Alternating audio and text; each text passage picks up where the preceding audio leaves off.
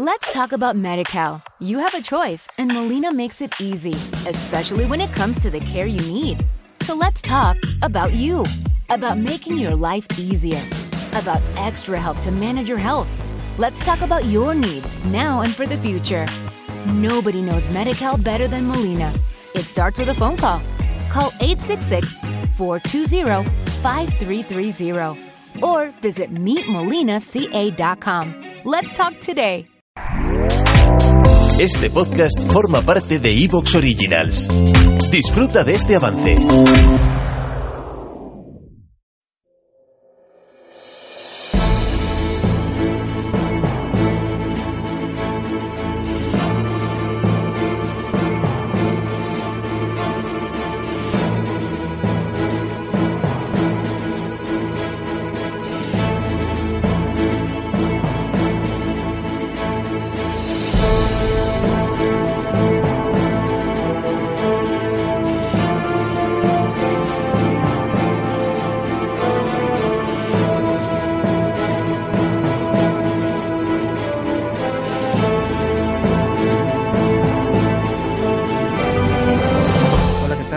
Daros la bienvenida a otro programa de Casus Belli. Y bueno, hoy vamos a continuar esta tremenda, esta apabullante serie sobre los, los alemanes y sus tácticas de, combate de infantería, eh, entendidas desde la perspectiva de cómo son los alemanes en sí mismos.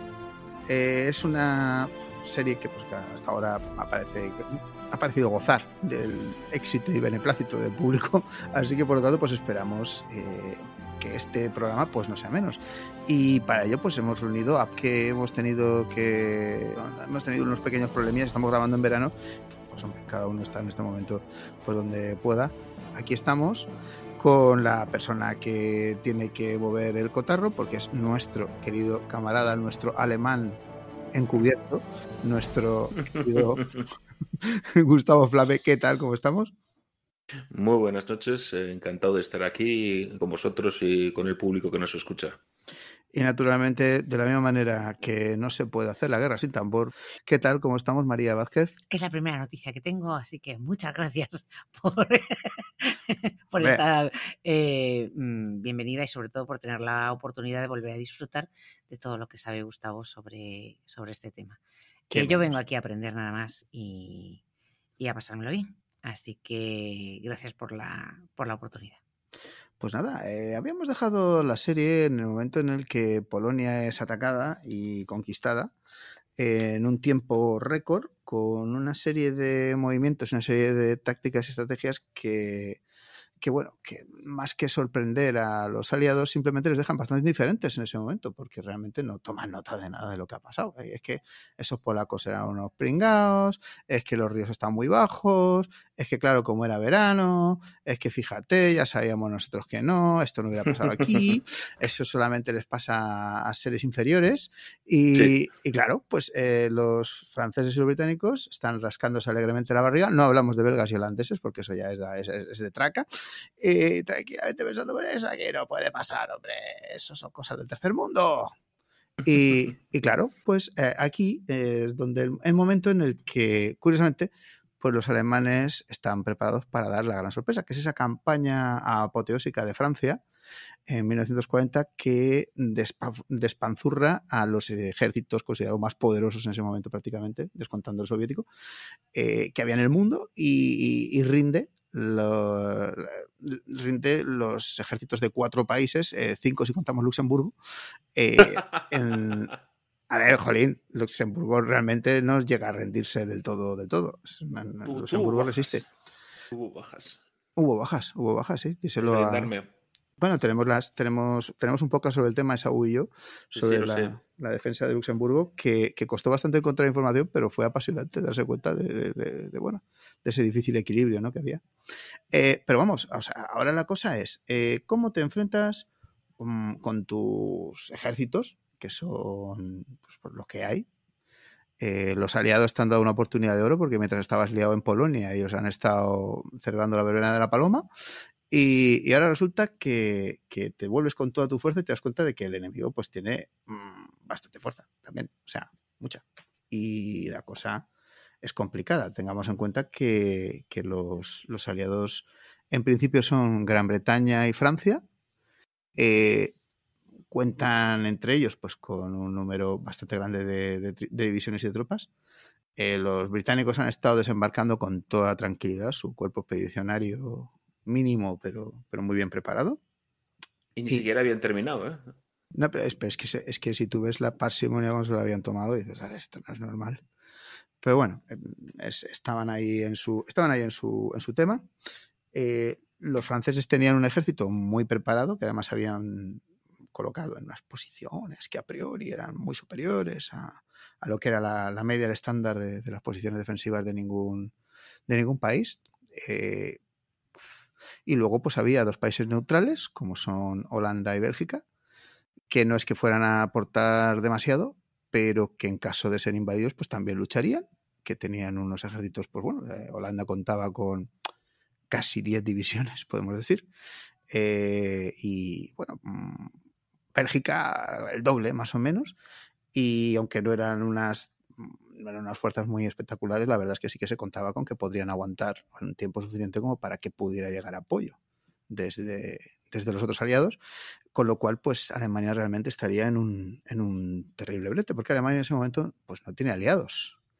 Alemania tampoco puede retirar todas sus tropas de la frontera con la Unión Soviética porque sabe que esa amistad es un poco... y tampoco puede volverse con toda la fuerza hacia, hacia allá. Y Italia está contemplando la situación con, con un cierto interés, pero no a prometido la intervención a nadie. Así que en ese momento, pues, pues eh, los alemanes parece que no lo tienen, no lo tienen muy fácil. Y de hecho, pues los aliados simplemente pues se tumban y empiezan a cantar canciones como Tenderemos nuestra colada en la línea Sigfrido, esperando que, los alemanes se agoten simplemente. Y bueno, pues, pues en ese estado de cosas, eh, ¿qué conclusiones han sacado los alemanes a partir de la, de la campaña de Polonia para afrontar ahora este nuevo reto? Cuéntanos. Bueno bueno, es que es, bueno, tenemos que empezar por el hecho de decir que la campaña de Francia es uno de los eh, temas de los que más se ha escrito. ya lo hemos comentado tú y Antonio, que se han escrito no, solamente ríos, océanos de tintas sobre lo que pasó entre el 10 y el 20 de mayo de 1940. Sí, ayer me compré un libro nuevo. O sea, Y puedes comprarte 200 docenas. Eh, libro francés, ¿eh? Ojo. Eso, esto tiene, tiene extra. Me he comprado un libro francés. Vamos a ver qué pasa. Hay, hay mucha literatura de francesa. Entonces, lo que pasa es que como la literatura alemana también está muy influenciada dependiendo de la época cada época, cada libro, o sea, tienes que coger siempre un libro dentro de su época. Entonces, si coges los libros británicos de los anglosajones de la época de los años 50, es, Dios mío, qué maravilla son los generales, los generales alemanes hablan y son uh, todo Little Heart uh, alabando a los dioses de, la operatividad. Si lo coges en los años 60, 70, ya es, bueno, los americanos, los alemanes uh, solo tuvieron suerte, no sé qué, no sé cuántos. Si coges en los 90 y a partir del año 2000 empiezan a salir todas las teorías, no, no, si es que en realidad solo eran drogas y no sé qué, no sé cuántos. Es decir, los, alienígenas ancestrales también. Eh. Sí, también, no me extrañaría. Es decir, eh, es una de las cosas más interesantes y curiosas como la historiografía y la imagen, o sea, ¿cómo se diría? Sí, la, imagen del ejército nazi, del casco alemán y de esto sigue siendo extremadamente potente hoy en día. Es decir, sigue siendo uniformes que todo el mundo encuentra atractivos, al mismo tiempo despectivos, eh, o sea, lo que representan. Pero no puedes decir, oye, que está muy bien. O sea, eran los, los oficiales mejor vestidos, o sea, con más cara que han salido jamás. Me mm. refiero a los uniformes de los ejércitos alemanes. O sea, está muy bien hecho. No sé si realmente la historia es cierta de que los hiciese Hugo pero bueno, sigue siendo una, un aspecto que todavía se conserva. Pero bueno, antes de empezar, eh, ya me he acostumbrado a decir, eh, tengo que hacer dos pequeños comentarios. Uno es primero en fe de ratas y una pequeña explicación que la he prometido también en el chat. Y lo segundo es eh, lo de los generales, que lo hemos comentado ya dos o tres veces y no lo he contado hasta el final.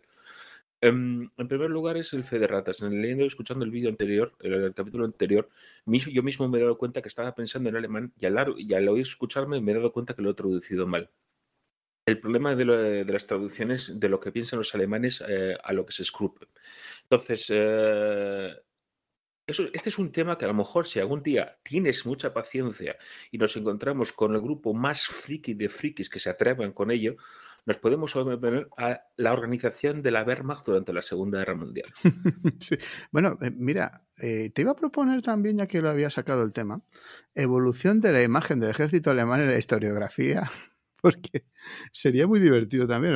Has, mencionado el tema y me parece de lo más interesante. Pero bueno, sí, sigue, prosigue, prosigue. Sí, sí, bueno, es que da para muchísimas cosas. Es el tema que más me, eh, he especificado yo y es, muy interesante el desarrollo de los uniformes, las tradiciones. Entonces, bueno, mi error es que cuando estaba traduciendo eh, volví a utilizar algo que es eh, traducido al alemán, que es Heeresgruppe, y que lo dejé como grupo de ejércitos. Es algo que está bien cruzado en, en Wikipedia. Casi todos los escritores que he leído en castellano o las traducciones al castellano siguen llamando ese y otros muchísimos errores eh, esa expresión. Grupo de ejércitos. La expresión es completamente incorrecta. Ah. Ahora me explico. Vamos a ver. Eh, no sé si te sonará la frase romano ite domum. Sí, en la vida hebrea. Precisamente. Entonces volvemos al alemán, que tiene una lengua gramatical eh, latina, gracias a Lutero. Entonces, Heeresgruppe es eh, genitivo del singular y entonces es grupo del ejército, no de, de, ejércitos. Y esto es muy importante porque, a diferencia de los ingleses y los españoles, los alemanes tienen dos palabras para ejército. Una es Heer, que es el ejército, el ejército de tierra la Wehrmacht son las Fuerzas Armadas. Heer es el ejército de tierra, que se utiliza incluso hoy en día todavía. La tercera palabra es Armee, que es como en inglés Army, que es ejército también. es un ejército. Eso es lo primero. Y lo segundo es que grupo, que nosotros ya debemos decir, oiga, es usted un grupo, sí, bueno, un grupo, un grupo de personas, un grupo. Entonces, cuando ya dice un grupo de ejércitos, lo que se presenta es decir, oye, tres o cuatro ejércitos juntos, ahí tienes un grupo de ejércitos.